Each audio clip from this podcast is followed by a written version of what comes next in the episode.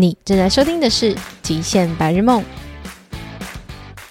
欢迎回来，我是 Irene。《极限白日梦》是一个透过户外运动到世界去探索的旅游节目。大家有听过什么是 bikepacking 吗？有一个非常有名的 bikepacking 部落客《流浪者日志》。那《流浪者日志》背后的主笔者呢，就是阿毛。那什么是 bikepacking 呢？今天这一集里面，阿毛就要来跟我们分享什么是 bikepacking。他会在单车旅游里面会带上什么样子的东西？还有在日本的 bikepacking，他有什么样很特别的住宿？像是北海道，他们有一个叫做 Rider House。那他又怎么样去规划他自己的从北海道一直到冲绳的这个 bikepacking 的旅程？还有他的食衣住行，这个 bikepacking 的 lifestyle 带给他了什么样子的影响跟改变？那我们就马上来收听今天这一集的采访吧。那我们先请阿毛自我介绍一下。嗨，大家好，我是《流浪者日志》的笔者，A.K.A. 惠比寿日要直送的小编阿毛。先工商，嗯，我基本上就是骑着单车，带着帐篷，然后用 by packing 的方式到处旅行。嗯，我离开台湾后，第一个选择的地点就是来日本，所以我在我有点忘记是一七还是一八年，大概花了。前后加起来半年左右的时间，从北海道一直骑到了冲绳。那中间当然有一些片段，我有搭一些电车、新干线 之类的，但那基本上是都走过了。我那时候有开车从北海道下来到京都，花了我蛮久的时间。我蛮难想象，就是骑单车的话，呃、就是慢慢骑啦。嗯，对，bikepacking 其实跟就是大家比较。以前可能比较常看到的，可能叫做 bike touring 这种一般的单车旅行，会有一点点不一样，就是我们使用的装备会比较呃轻量化吗？或者是更简便，有点就有点像登山的轻量化登山一样。那我们就会尽量减少我们所需要的，就是所携带的一些装备，然后让自己尽量的简洁。所以。可能相对来说，我们更好去探索到一些比较 off road、比较深山的地方了。所以你在走一些比较烂的路线，像你可能会去走到一些林道，甚至有时候会跑到步道里面的时候，那你的装备越轻，就越好去去翻山越岭。所以你通常都会带什么东西啊？除了帐篷之外，帐篷之外就是睡垫、睡袋嘛。然后你可能会在有一个。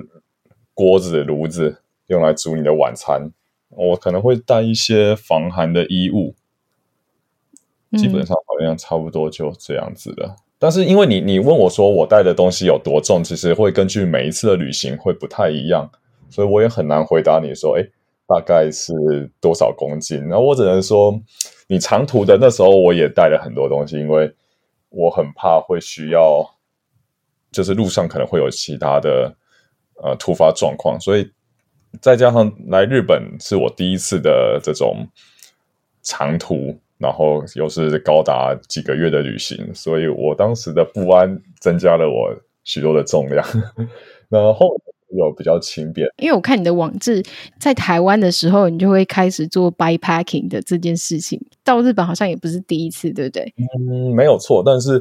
这样说好了，我以前最早是骑公路车，我从大二开始骑公路车，一直到我呃三十岁，决定要了，诶，不是三十岁，可能二十九岁就开始想要尝试 bikepacking，想要尝试单车旅行。那因为你可以发现，公路车的人和登山车的人，还有登山的人不太一样。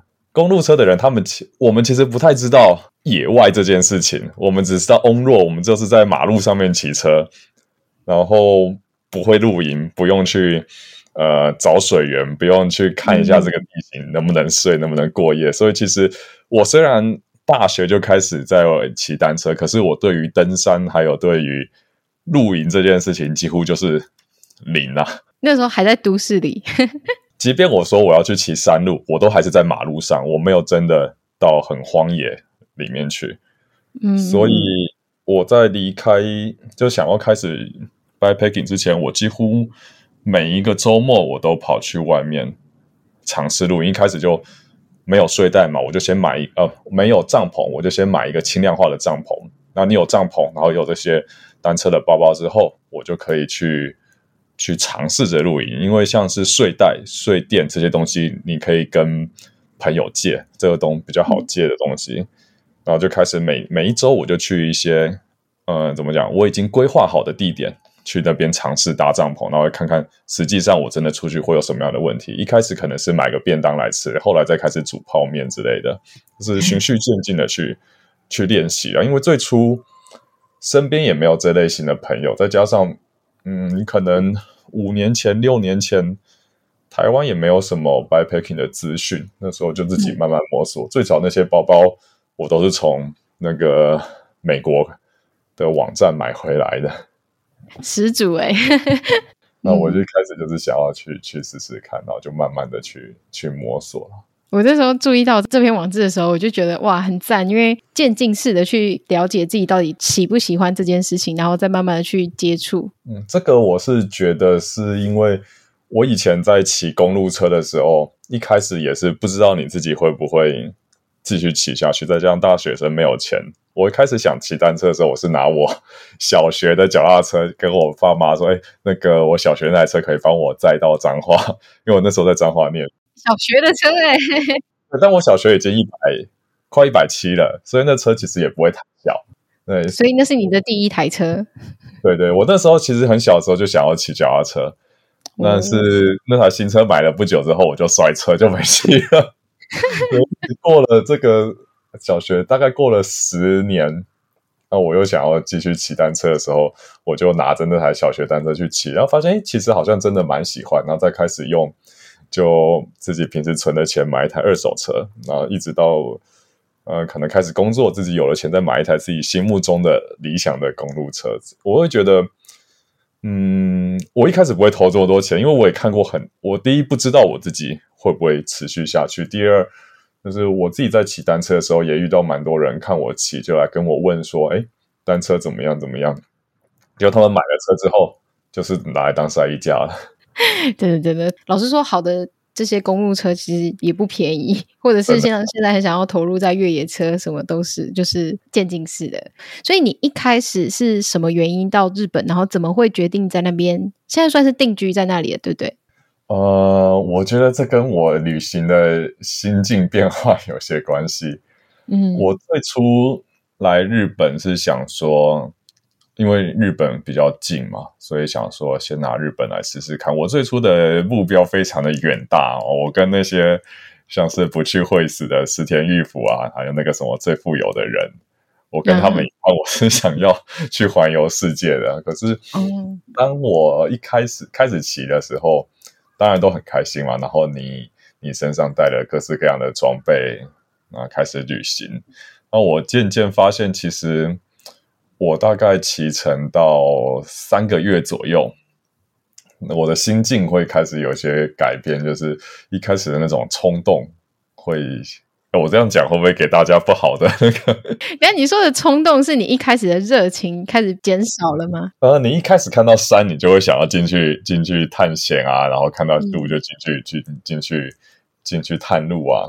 可是我发现我自己其实会会倦怠啊，好像都会。我大概到了三四个月之后，其实应该应该到到了两三个月左右，我就会开始变成说，哎。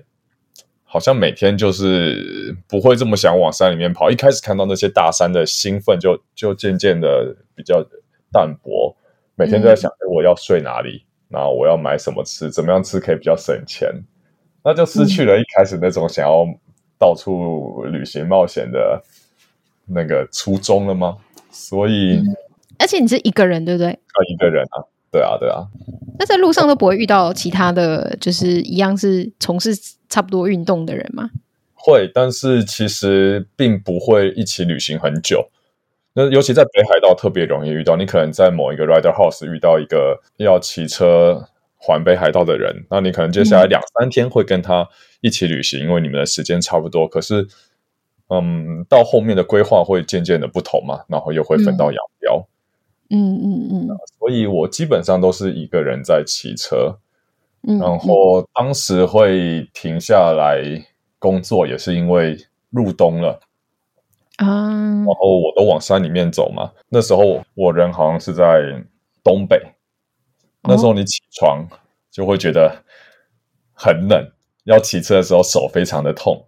但其实那时候还没有太冷哦，那时候大概就是五度六度这样子啊，五度六度没有太冷。在日本来说，其实并没有太冷。嗯，但是在台湾来，对我们这些南国的孩子来说，已经是 受不了。你手会很痛，你不能骑车。我就在超市里面吹暖气，等到温度比较高的时候，可能十点我再开始骑。那我就觉得，哎、嗯，这样子不行啊！我以后还要去去更多。更冷的地方，我想要去像吉尔吉斯斯坦或者冰岛之类更冷的国家。那我这样子怎么办？我这么身体这么软弱，于是我就想说，那我就去山里面工作，去滑，去去会下雪的地方，让我的身体去看看能不能适应这个环境。所以我一开始是从我好像是七八月开始骑，一直到十月、十一月左右，然后我在、嗯、在长野。工作这样子，所以你那时候到长野的时候，是不是在一个滑雪的民宿里面工作？那那工作是怎么找到的啊？嗯，我工作的地方在长野的松本的成安岳。成安岳它是日本最高的公路所在的地方，所以我其实很久以前我就有先去。骑过一次公路车，因为我想要骑到就是日本最高点公路嘛，就跟我们的五岭一样，对骑单车的人就是一个圣地，我就想要去挑战看看。那当时找旅馆的时候，我就找到一个在山腰的 guest house，它叫 guest house 来鸠，就是 guest house 雷鸟的意思。雷鸟是日文的一种一一种鸟了。那当时我就觉得，哎，这个旅这个 guest house 蛮漂亮的，可是。他因为在山腰，我想要从山脚开始骑，所以我没有住。可是我就追踪了他们的 IG，之后我就一直看他们照片很漂亮，然后看起来也很温馨，我就点他们的赞。我发现他们老板也会来点我的赞，所以我们大概当了两年左右的战友。可是我不知道对方是谁，但是我我记住他，我就想说，如果要工作，我就去找他。一个理由就是我觉得在山里面。这样子开一个小民宿的人，小 guest house 的人应该是好人，然后会去深山里面旅行的人应该不会是奥克，应该会比较 和善，可以接受我说不标准的日文，所以我当时就记住他了。那那时候我在东北，我就开始想要找工作的时候，我就发一个讯息给给我之前的那个 guest house 的老板，我就跟他说，我写的比较文绉绉一点，虽然文法可能还是很多错误，总之就是呃这两年。来，我一直有在看你的照片，那很喜欢你们拍照的风格。那我正在日本旅行，不知道冬天的时候你有没有工作可以让我去做之类的。然后他就说，他就回我个信，就跟我说：“哎，不错啊，我们可以来聊聊看。”于是我就过去，然后就发现，哎，老板真的就是一个喜欢大自然的人，那也是蛮蛮有趣的。然后我就就留下来啊，这个也变成了我会留在日本的契机吧。对，原本是打算冬天过去，我就要继续旅行。可是因为在那边，我就开始更有机会接触登山。因为老板是个喜欢登山的人，我其实，在台湾并没有真正的登山过。那很想爬山，可是因为之前都在骑公路车，所以并没有开始登山。那到了那边之后，我就跟那个老板开始学怎么样去走这些日本的山。那那当然，在那之前，我就在我冬天的时候就有在。Guest House 还有在滑雪场工作，所以我也开始练习 snowboard，嗯，就爱上了。一开始我没有打算要去学 snowboard，那时候第一天放假，我原本是想要去隔壁山村泡温泉，那老板就跟我说：“我们自己就是有温泉的，我们自己就是温泉旅馆，你干嘛去泡温泉？你怎么不去滑雪？”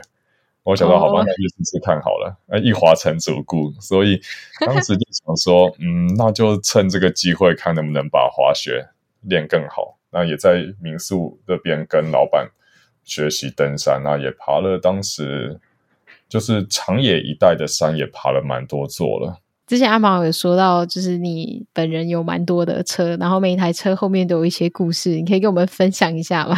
呃，我现在身边留的车就只有。啊，五台，但是有三台现在在台湾，然后两台是在日本。有一台是我当时有说，我骑公路车，你一定很希望自己，也许别人不一样，但我当时很希望自己可以有一台那种环法环意大环意大利那种最顶级的公路车。开始工作之后，这就是算我的小小目标吧。我就买了一台蛮不错的公路车，有一台 Sabilo 的 R 五，就放在家里。因为我后来就开始骑一些可能路比较烂的地方，所以。开始旅行，那种那种那么贵的车，你也不适合把它拿去旅行。那万一它不见了或者摔倒了，嗯，的确。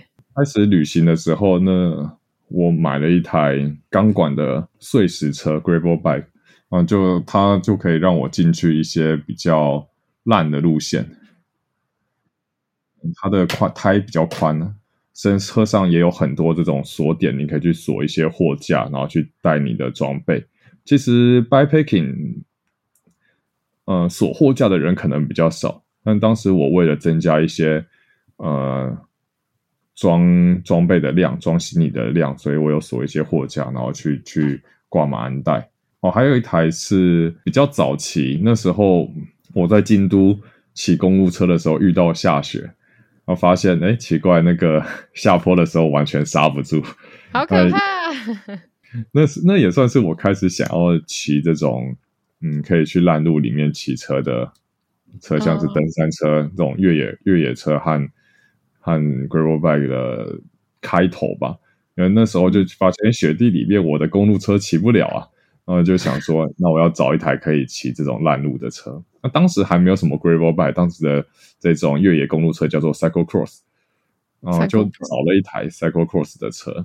那种车其实在台湾都没有在贩售的，当时也是运气很好，刚、嗯、好网络上有一个自称是捷安特员工的人，他们在尾牙抽中了这台车，然后他没有要骑就拿出来卖，所以我就很便宜的买到了这一个算是顶顶顶级配备的越野公路车，反正胎就比较宽，很像我们现在的 gravel bike，、嗯、而且它已经是碟刹，再加上是贯穿轴，其实。跟现在的 gravel bike 就已经很像了，只是像 gravel bike 的胎又更宽，那在几何设定上也会有些差异。但它就是比较早期，你那种长得像公路车，可是拿来越野车的，拿来越野车的的形式啊，就是这种越野公路车。嗯，台湾很少这样的车，因为台湾我不知道是不是市场需需求啊，大部分车店你都只看得到公路车，登山车都很少，更何况是这些。可能大家根本就没有听过的运动的单车项目，那其实都是我们台湾生产的，可是我们自己却买不到，我们甚至不知道，我就觉得很可惜啊。就蛮有趣的，因为像你刚刚讲第一个那一台车，我想说，要是如果我在想象，如果是其他就是本身对于车子非常了解的人，他们可能在那一瞬间就会，天哪，你居然有这台车！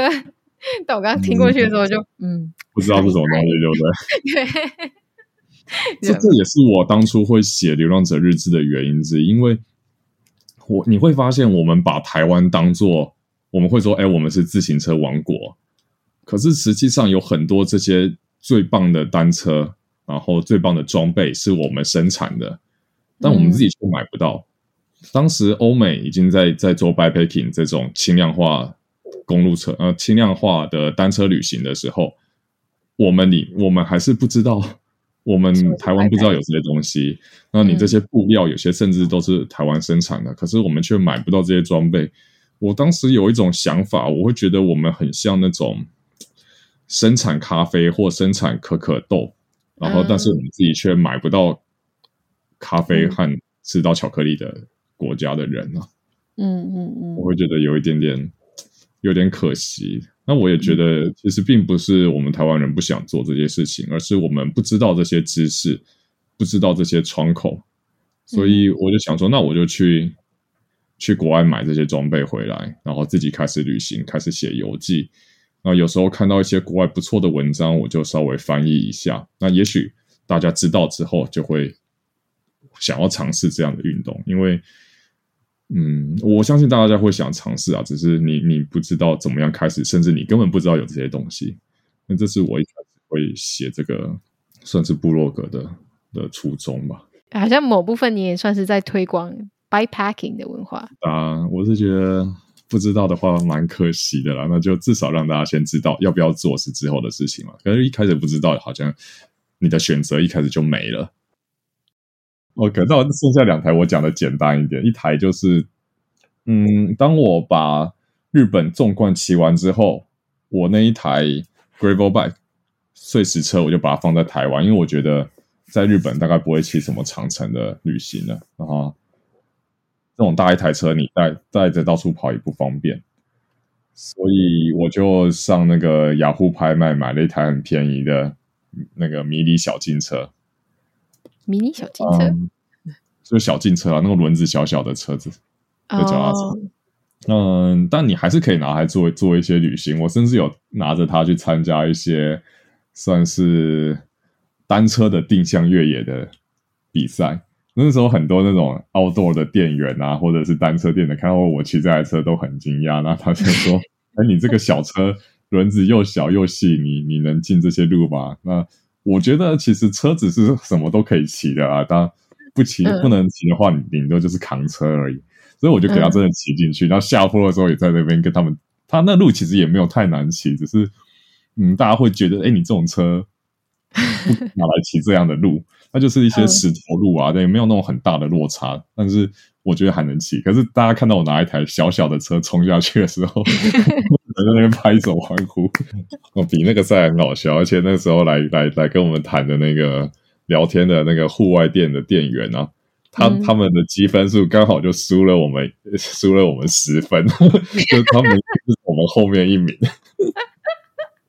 好瘦小车也可以，小车也可以骑的。大家你，你你如果要要 bikepacking 要干嘛的，说身边的车先拿来骑，不要去买什么好车。啊，真的超好笑！等一下，但这样子就是他们是过来，然后就被你们洗脸，对不对？他也没有啦，他其实很和善啊，就是哎，你这个可能进去不好骑。他们也没有说，哎，你一定不行。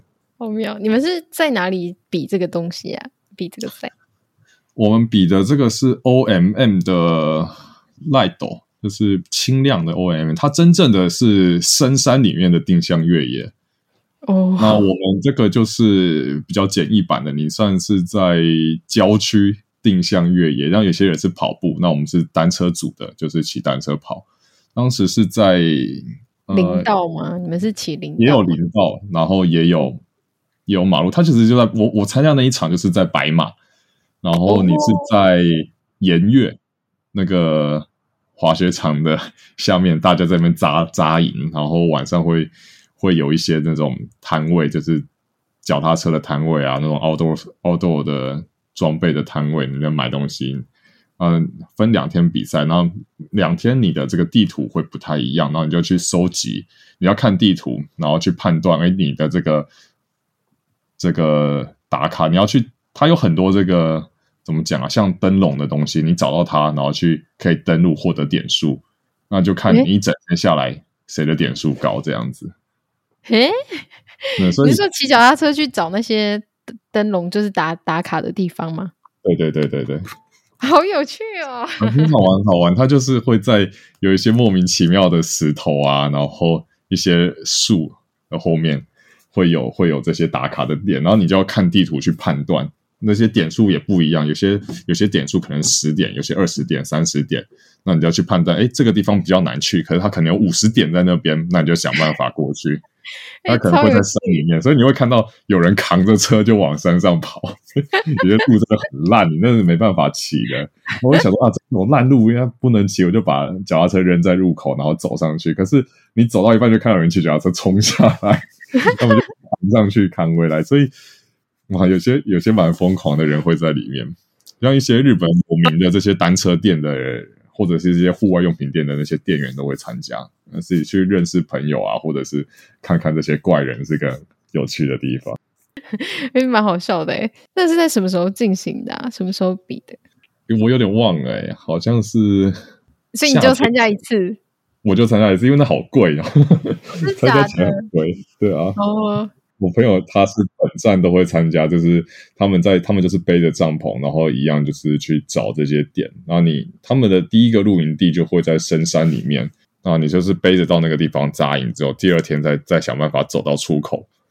那单单车的这种就比较简单，它是它就像有一个呃有一个基地，大家先在这边扎好营，然后第二天就从那边出去去去找这些点数在哪里，然后第二回来之后。就回到自己搭的帐篷里面过夜，第二天再出去，他不用背着帐篷跑来跑去的，很有趣，超有趣，超有趣的。然后后来我发现，我去了那个纽西兰，当时跟朋友借了登山车，然后发现其实有个避震，在骑烂路的时候真的是舒服很多，我就开始种下了我想要骑登山车、骑 mountain bike 的的种子在我心中。再来就是接下来就是疫情爆发，我发现哎，短时间我没办法去其他国家旅行了。嗯，那我身边又没有一台好车，所以我又去在日本这里买了一台登山车，当做我在我在日本旅这些比较小的旅行，还有接下来未来可能去其他国家的车子这样子。那你那时候也有提到一个叫做 The Japanese Odyssey，是这样发音吗？我我也不会念，是我后来去问那个有一个叫做欧陆战神，他是环过欧洲的单车，用单车环欧洲的男人，他在台北的 Rappa 工作，叫蔡希君。他他问的，他说叫做 Odyssey。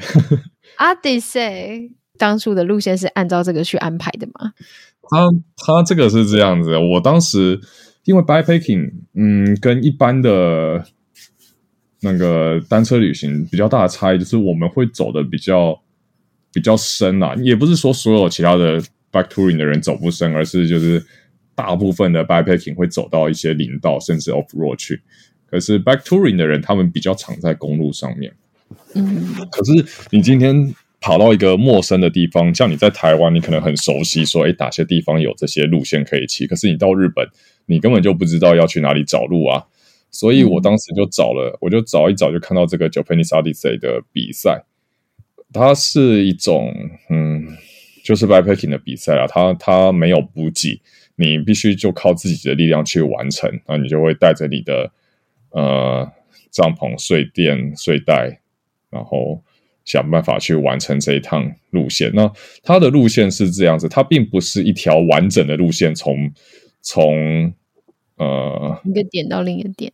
对对对，它只有中间规定几段路线是你必须经过的，又或者一个点你要去打卡的。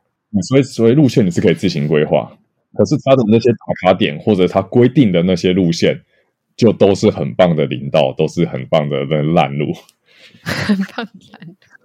嗯，那是很风景很漂亮，然后又又很很荒郊荒郊野外这样子。他们通常都是在本周里面比赛，不会去北海道，不会去不会去冲绳，但是还蛮常去四国的哦。所以之前去搭游轮的时候，就会遇到他，他们正在正在比赛哦。你看像，像像二零一七年，他们比赛的时间只有十三天，但是他们要骑三千两百公里。也就是你一天都要骑两千两百五十以上哎，然后你又是烂路，然后你 又要又要又要带着你的所有家当，我就觉得太累。我是来旅行，我不是来比赛，就算了。那实际上这些 bikepacking 的比赛很多都很硬，你去看呃很有名的像丝路，他们叫做 Silk 呃 Silk Road Race 哦，是在吉尔吉斯办的比赛，也是非常的硬的。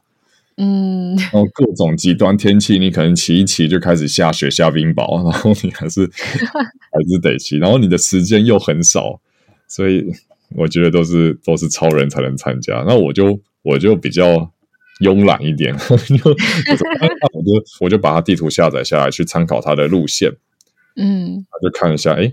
可能可以参考，但是的确是有很多好玩的东西，而且像我进去的时候，其实有好多路线都是写那个禁止进入，他们可能会因为一些风灾或怎么样的。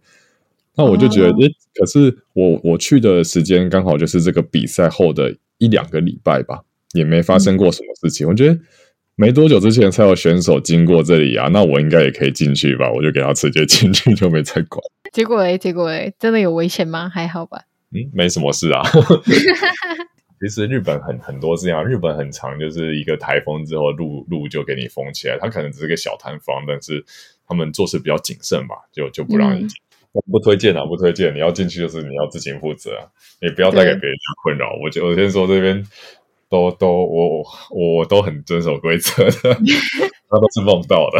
这样子骑了这一整趟，你有没有哪里你特别喜欢的一段路，想要跟大家推荐的？我这样一想，我就想到北海道，我很想要再去骑。可是你说哪条路，也没有说特定哪条路。嗯，就是北海道的风景就是跟日本不太一样，那种广阔的感觉，再加上北海道实在太适合旅行了。它它有这个路叫做北沙努卡线，是北海道的，在那个冰顿别町那里。为什么会想要特别推荐这个地点呢？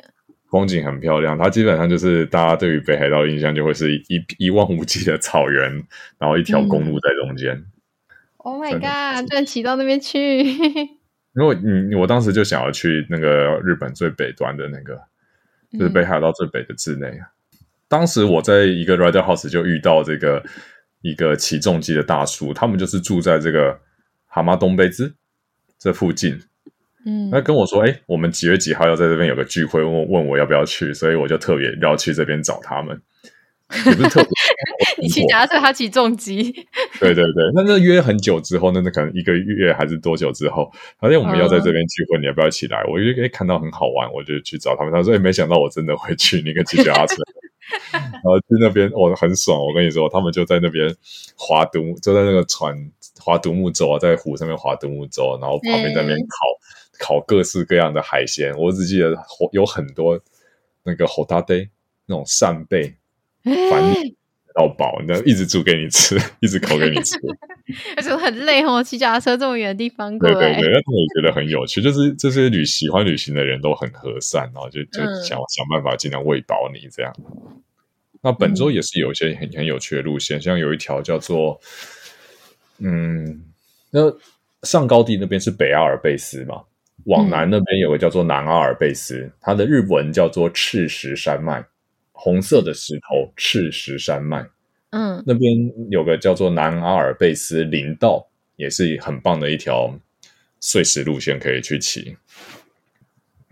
然后另外一个就是我还没去过，它是在那个四国有个叫做剑山林道，它是日本最长的林道，总长有八十七公里，我只骑了一小段。我有机会想要把它全部骑完，看看今年。我刚刚有提到这个 Rider House，它就是一个北海道独特的旅游文化。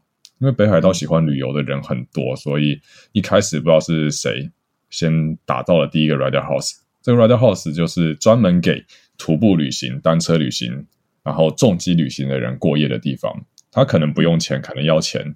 要钱的话，大概就是一千日币，嗯，以下。嗯所以你在北海道基本上不用担心住宿，因为这样的地方太多了。那你会在那些 rider house 遇到一些有趣的、很多有趣的人啊，在旅行的人，有些那种起重机的大叔一进来就是先拿那种很便宜的那个日本酒出来给大家喝，给大家喝。对对对对对，他们都人都很好，而且早上大家出发前，有些会就是起来，就是他很早起床，可能。六点七点就要就要准备出发，那大家会在那边有一些有些 rider house 是没有人管理的，他可能管理员一个月才来来个一两次，嗯、那大家会起来就是扫扫地啊，把环境整理一下再出发，就觉得是个很友善的环境啊。那他是要预先订的吗？还是到现场这样子先来后到？都有、欸，有一些是私人营业的，所以你就要去 check in。但是就是很便宜啊，他会要你带自己的睡袋，有些也不用。那形式有各式各样的，有私人的你要去付钱的，但是也很便宜。有些是公立的，就是那种村村村庄设置的，你要去他们的那个那个类似类似那叫什么区公所的地方做个登记，那你就可以去去过夜。有些是小木屋，有些是货柜屋，有些就是某一个地方的房间。那通常是那种。呃，杂鱼杂沟呢，就是通铺啊。它是有一些是会贩售食物，有一些是就是很简单的住宿这样子。基本上都是只有住宿哎、欸，因为它最早的概念就是这个主人有个空房，然后你你是旅人你就来过夜这样子。嗯，所以啊、呃，很少有我没听过有有食物的，有食物的可能就是那种旅馆它附设的一个 rider house 的 plan 让你去。使用通常都不用钱了，所以你那时候是从呃在北海道骑行的时候是就一圈你都可以遇到 rider house 这样子吗？不管是一圈啊，或者是里面啊，他们四散啊，到处都有一个叫做哈基诺斯的网站，嗯嗯，哈基诺斯叫做蜜蜂的巢嘛，那上面可以找到 Rider House 的位置，然后也会写价钱，那你就可以用那个去找。哦、本周也有，但是基本上都在北海道比较多。然后还有那种那种到晚上，老板会把大家集合起来一起唱歌的 Rider House，去唱那个有一个有一个知名的北海道歌手。写的歌，然后大合唱，他会先讲讲歌词，然后对，像小学国那种学生时代参加那种社团活动，然后有一个大姐姐在前面教大家唱歌，可是就不是学生，大家都是年轻人，我机上什么各式各样的人都有，然后大家在那边合唱这一首，好好笑，歌很好玩，你会遇到很多有趣的人。那这样一个 Rider House 大概人数会多少人啊？没有，其实它它，因为它就不是它，就是每一间都不一样。它有有一些可能就只能住个三四个人，有一些可以住很多人，嗯、就真真的不一，每一间都不同了。它不是一个都很有特色，听起来就是很根据那个 Rider House 的主人是怎么样子的人，呃，不一样。对，对，对，有一些其实就是一个房子在那边，什么都没有，但是对我们来说，你只要可以遮风避雨，就就很完美了。嗯。我还有遇过那个躲台风，躲台风的时候遇到一个年轻人，我稍微跟他聊过两句话。嗯，几年之后他也来到我之前我一起工呃来到我工作的那个 guest house 工作。世界好小哦。那你之前就是在做这个 bikepacking 的时候，对于食衣住行有没有什么特别的经验呢？这个就多了。食，首先就是。因为我当初是把工作辞掉，然后我觉得男儿志在远方，我要开始云游四海，我的存款就只剩这么一点点，那我就要吃的很省。所以一开始我就吃的非常简单，有时候我就看到那个便利商店有很便宜的这个那什么豆皮寿司，我就买，然后当做早餐，甚至是当中餐吃。我也是为了这趟旅行，我出我离开台湾前有特别吃。吃比较多，我的体重其实本来就比较轻，我大概从六十三公斤吃到六十五、六十六公斤。我一开始就是觉得啊，要省钱、省省钱，然后让我可以走得更远。一个礼拜我就直接从六十五掉到六十公斤了。啊，一个礼拜耶，太 夸张了。一个礼拜，然后那时候你就，我一开始有先稍微做个练习，我并没有直接开始这个长途的旅行，我就去了那个呃，在京都附近走。然后走去伊根啊，那、嗯、很漂亮的渔村，那我就吃的很少。那当时也因为很怕东西会会带的不够，所以当我遇到一些很便宜的那种呃农作物的直贩所，他们有一些很便宜的蔬菜水果，嗯、你又想要说啊，过了这个村会不会就买不到这个东西？所以我就会买很多放在包包里面。然后你真的要吃的时候，又吃的很少。那那最后结果就是变成你没有输入，就一堆输出。你要你要背很重的东西，然后你又吃的很少，体能急速的下降。然 后就哦，一点点坡我都觉得好累，怎么会这样子？没有吃下去的都要背着，都要骑着。对对对，然后、嗯、尤其是你买了一些马铃薯啊，到后面都给它发芽了，然后有些东西久了就烂掉了。那就反而是浪费。嗯，我会发现你还是得吃东西，你还是得吃好一点，对，你才有体力去、嗯、去去继续旅行。所以食啊，吃这个东西，我们不要奢华，但是也不要太省。嗯，不要让它发芽。对对对，那那我都把那个芽剥掉，然后再继续吃。然后感觉味道好像好像有点不一样，不知道是我料理的问题，还是它真的变了。发芽的不是。不是有毒吗？但我也好好的都没事啊。对啊，到底是毒在哪里，我也搞不清楚。所以就是你买东西，你你买这些吃的东西，买适量就好。你那个马铃薯有时候，哎、欸，这在日本很便宜哦，它可能一一整袋就是就是一一百多还是五百块，我忘了，但是很重。那马铃薯就是整袋，我那个马鞍袋装满满的，超重，很。然后你有时候要过一些烂路。还没办法，没办法骑，你要用扛车，哦，手都扭到哎、欸！我到现在手有时候觉得左手手腕不太舒服，就是那时候扭到害的，因为那时候整个加起来可能三十几、四十公斤啊，你就就是就是这个，怎么会选比较重的啊？通常，没有啊，泡面买一买就好。马铃薯感觉很粗饱啊，很便宜。哦，对啊，泡面好像也可以啊。然后，然后后来后来我就很少这样吃。后来马铃薯我就我就买买大概这样。啊，我也不是煮泡面，我日本有个东西叫做素面，很像我们的面线，它很细，所以大概你煮三十秒左右，它就它就可以吃了。所以你很省瓦斯，然后又又可以很快的，又又省时间。那素面又便宜嘛。可是素面有个缺点啊，就是你它它吸水吸很快，你大概五分钟不吃，它就整个整个糊掉，很恶心。对，哎、欸，我完全有印象，哎，我有煮过这种东西。没有煮过素面啊？我我对吃没有这么这么要求啊，就是常吃很恶心，很、嗯、很。所以这个是我对食最大的体悟吧。那住的话，我跟你一样，我有拿到那一个 Google 的那个地图副本，Free camping，free Camping，那真的是帮助蛮大，但是它它有一些问题，就是它的资讯比较旧，所以。嗯呃，有一些露营区其实已经没有在营业了。你要先去 Google Map 上面查一下它最近的记录、最近的评论。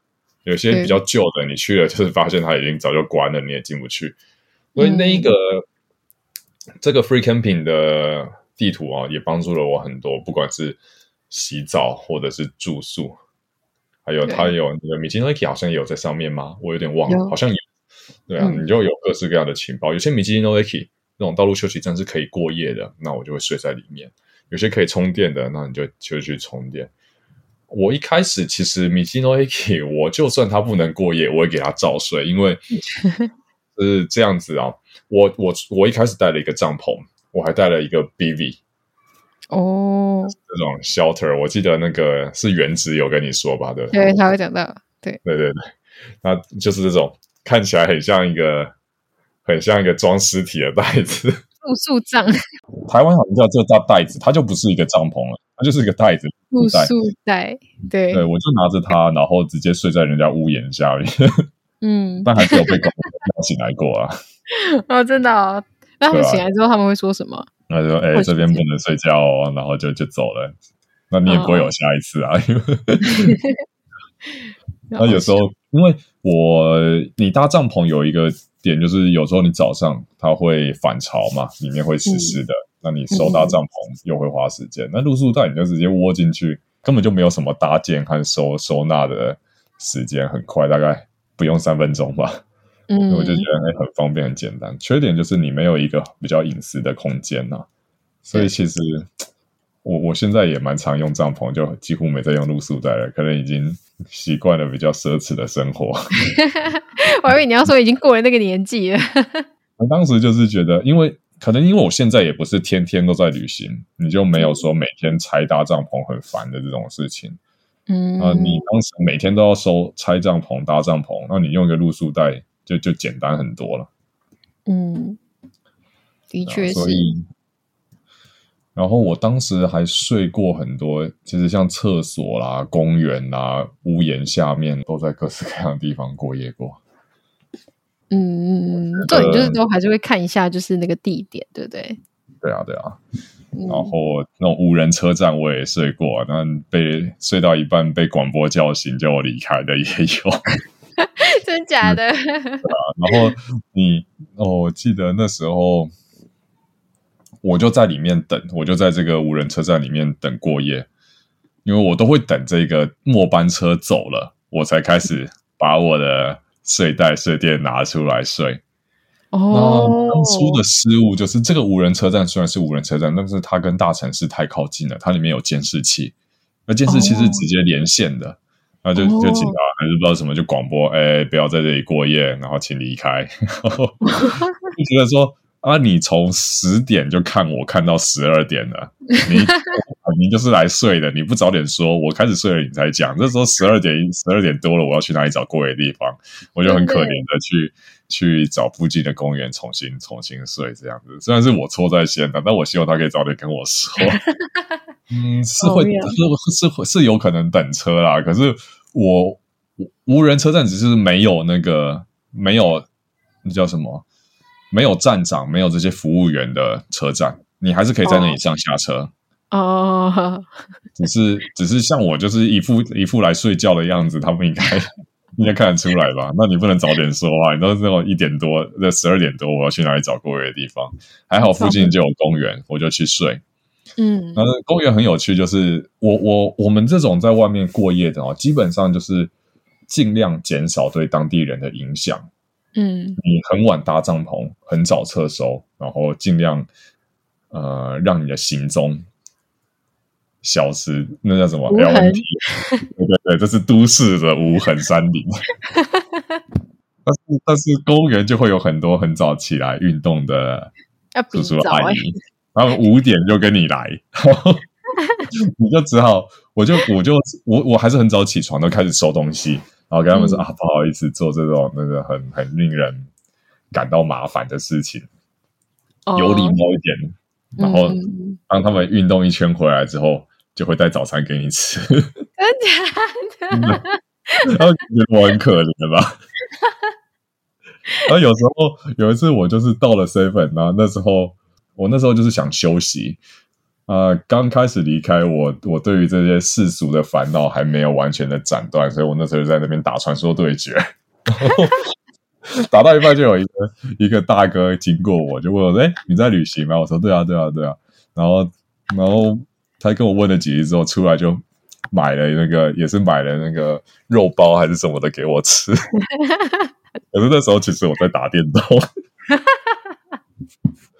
但是其实你有你有礼貌一点，然后尽量不要影响到其他人。那大部分的人对你都很好，都就是觉得诶你蛮有趣的。那你在旅行，那可能会需要一些帮忙。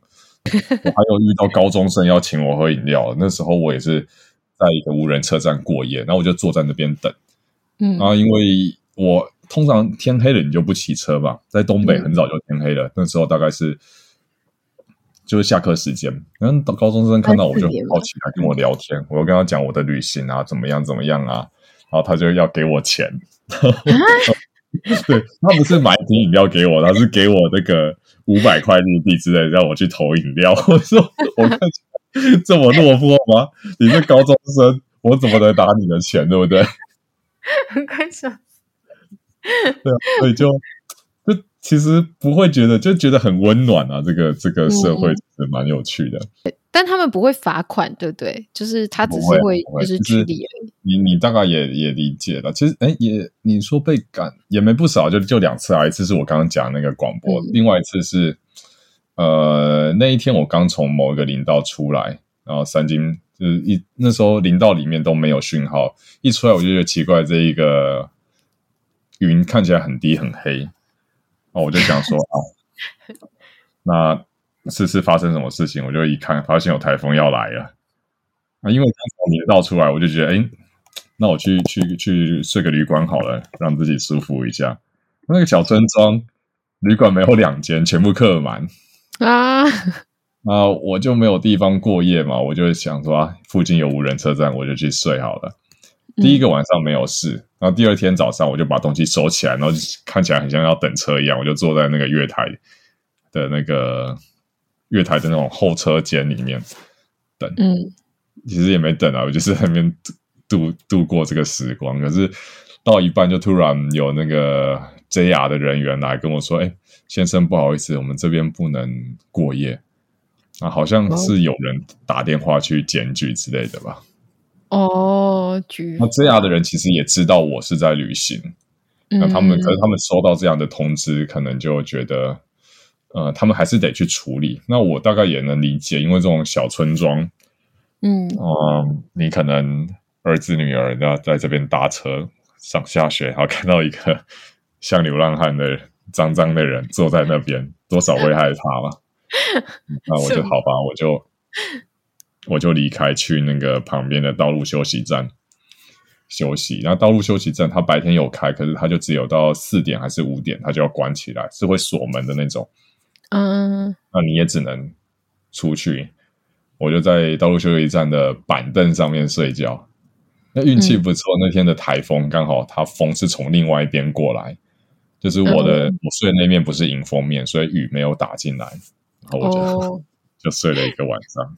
逃过一劫的，对啊，对啊，嗯，中间还有很多，就是各种台风，你就要去想办法找一个可以可以遮风挡雨的地方过夜。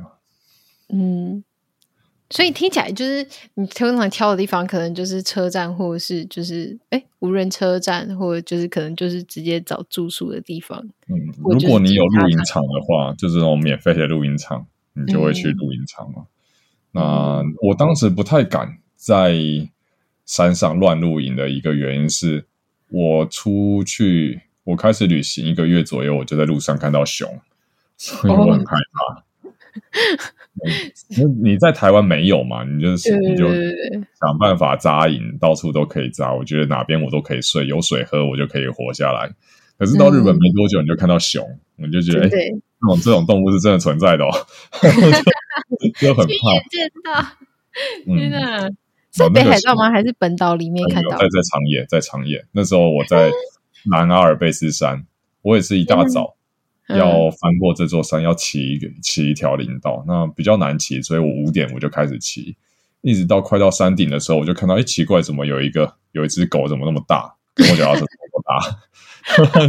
那这只家伙怎么是熊啊？不太对了，那你就觉得，嗯，这个东西好像好像有点，哦，你就会怕。那那时候就想说，那只熊就一直在路上占据着道路，不让我过去。那有汽车、机车过来的时候，它就会躲到草丛。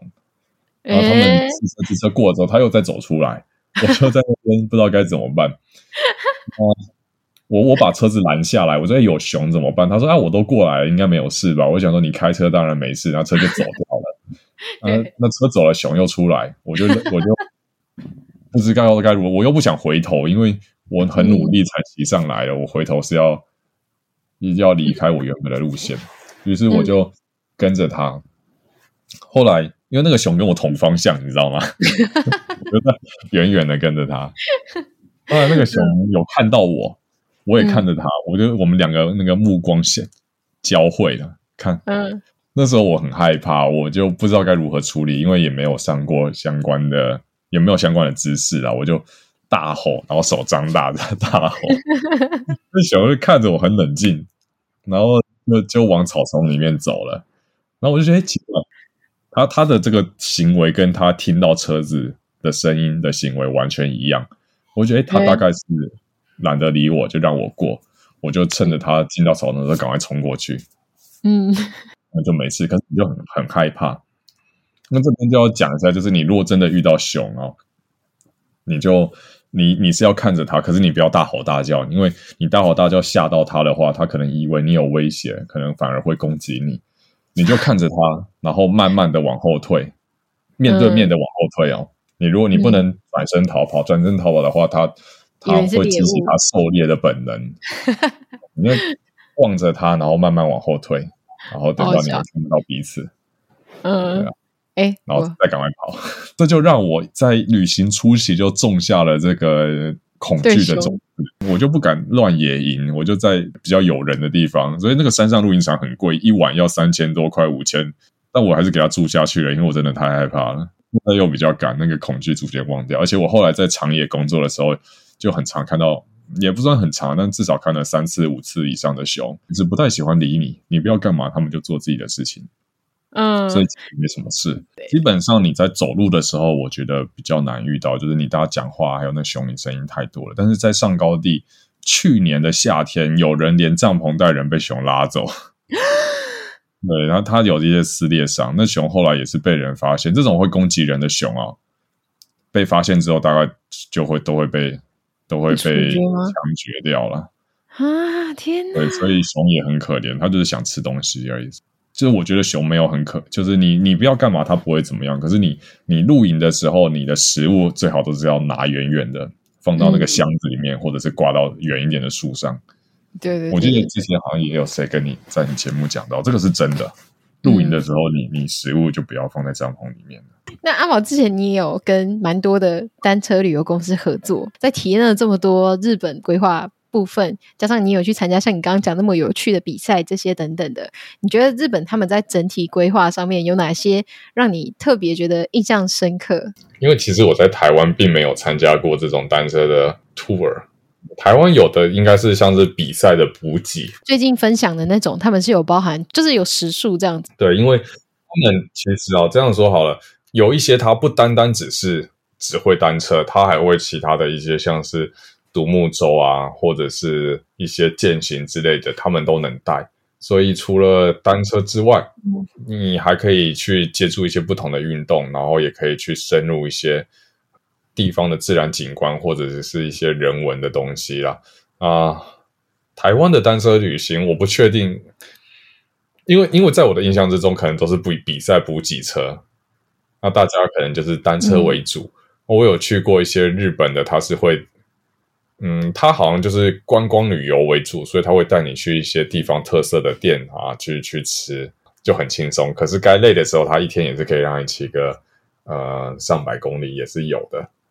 所以他就是帮你处理好住宿，然后还有在那边吃什么，然后路上会跟你介绍沿途风景，然后会有人帮你拍照。这个台湾应该也有了，但是他们另外一个就是有有一些是结合不同的运动，像是像是划船或者是。健行，那个在北海道的话，它嗯，嗯，就是比较更广泛一些吧。但它也不是单单一家单车的公司在做，嗯、它是有点类似他们的观光协会去统整这些资源，然后给你一些套餐的方案。对哦，哎，所以我觉得如果要做的话，可能就是一个 tour 的规划，而不是那个单纯只是在做补给吧。但应该台湾有没有啊？嗯、这个说实在，我还真的不太确定。呃，因为他们很多都是当地的人啊，或者是很喜欢当地的啊、呃、的外地人做的这个旅行公司，但都是日本人啊，所以他们其实对于当地的这些小路径很了解。嗯、呃，我自己又就不是那些很喜欢一定要说，哎、嗯，我就是要环岛，我反而会想要深入一个地方去看到他们的细节。所以这种单车公司对我来说就还蛮适合，嗯、因为他们知道当地练车路线、当地的一些小吃、小故事。那我觉得，我感觉我们好像很注重于环岛这一件事情，但有一些更深入的、更深山的，它就不是你环岛看得到的路线。所以，也许我们可以在这方面去多做一些努力。我不知道现在有没有啊，但是就我目前参跟参加的一些。这种日本单车旅行社的，他们其实都是走的蛮 local 的，就比较深度旅游。对对对。你觉得，嗯，bikepacking 对你来说最大的魅力是什么？或者是他对你，你觉得他对你的人生有怎么样子的影响？这个影响就大了。我觉得一开始会骑单车，第一是觉得你可以靠自己的力量去看很多风景，而且上了单车之后，我会有一种很自由的感觉。因为在 bikepacking 之前啊，我也是住旅馆嘛。呃，你知道那种风景啊，大部分都是早晨早早上的时候，晨间的风景最美。所以我在日本旅行那时候，我都是住旅馆，那我就得一大清早四五点开始准备东西，然后出发，想办法在早晨去到我想看风景的地方。那那时候就觉得说，哎。那为什么我不能就直接睡在这边，睡睡在那个景点？那我就不用这么早上急急忙忙的出发，所以才开始说想要带帐篷旅行的这一个想法是这样开始的。一开始啊，你总觉得你出去就要带很多东西，可是开始接触这个 by packing，你会觉得，哎，好像就是实际上你要活下来，你不需要，你不需要这么多东西啊，你可以。更自在，你你需要就是一台单车、一个帐篷、一个睡袋，你就可以到任何地方，然后去看你自己想要看的风景。你会觉得，我会觉得活得很自由啦。啊，那另外就是我刚刚讲的，就是你在旅行的过程，其实你会更认识自己。我觉得它除了看风景之外，它是一个很好的时间，还有这个状态去和自己对话。你会发现你自己到底是什么样的一个人，还有你自己追求的是什么样的一个东西啊。不只是 bikepacking 啊，就是各种可能这种旅行都可以让你去有所体会吧。好哦，那今天非常哎，要还有还要补充的吗？有，那我现在在经营这个惠比寿日药直送，是一个日本的药妆店。那大家可以到我们的店铺来买日本的各式各样的东西。那主要也是药妆店为主啦。那我们的东西都是从日本直送到基本上全世界。那我们有提供这个优惠码哦。给极限白日梦的听众，你在购物的时候，只要在结账时输入“极限白日梦”就可以享有购物五千折扣五百日币的优惠，超棒的！大家多多支持。自己先刷哎、欸，好，那到时候我们会把这个优惠的资讯一样放在节目的叙述里面，所以大家可以买爆它。谢谢大家，耶！yeah, 谢谢阿毛，耶、yeah！谢谢大家今天的收听，希望你还喜欢我们今天的节目内容。一眨眼睛就两年过去了，当年因为在雪场工作的时候，待在北海道生活了一季，在这次尤其听到了 Rider House 这一个这么酷的东西之后，就非常的期待有一天日本的国门再开的时候可以回去，然后这一次我要尝试透过 bikepacking 的方式去游北海道。不知道大家听完这一集之后的想法是什么呢？都欢迎大家来跟我们分享。那如果你对于今天这一集的节目内容有什么想法，或者是你想要知道更多相关的消息的话，大家可以在我们的节目描述里面找到相关的资讯连接，包含。流浪者日志的网站，或者是惠比寿药妆店，非常非常谢谢阿毛给我们优惠的折扣，我要马上去给他刷刷刷起来。对，如果你还喜欢我们今天的节目的话，别忘了帮我们分享给你身边也喜欢户外运动的朋友们，然后帮我们把我们的 IG 给追踪起来。那也别忘了追踪阿毛的账号。那就非常谢谢大家今天的收听喽，那我们就下集见喽，拜拜。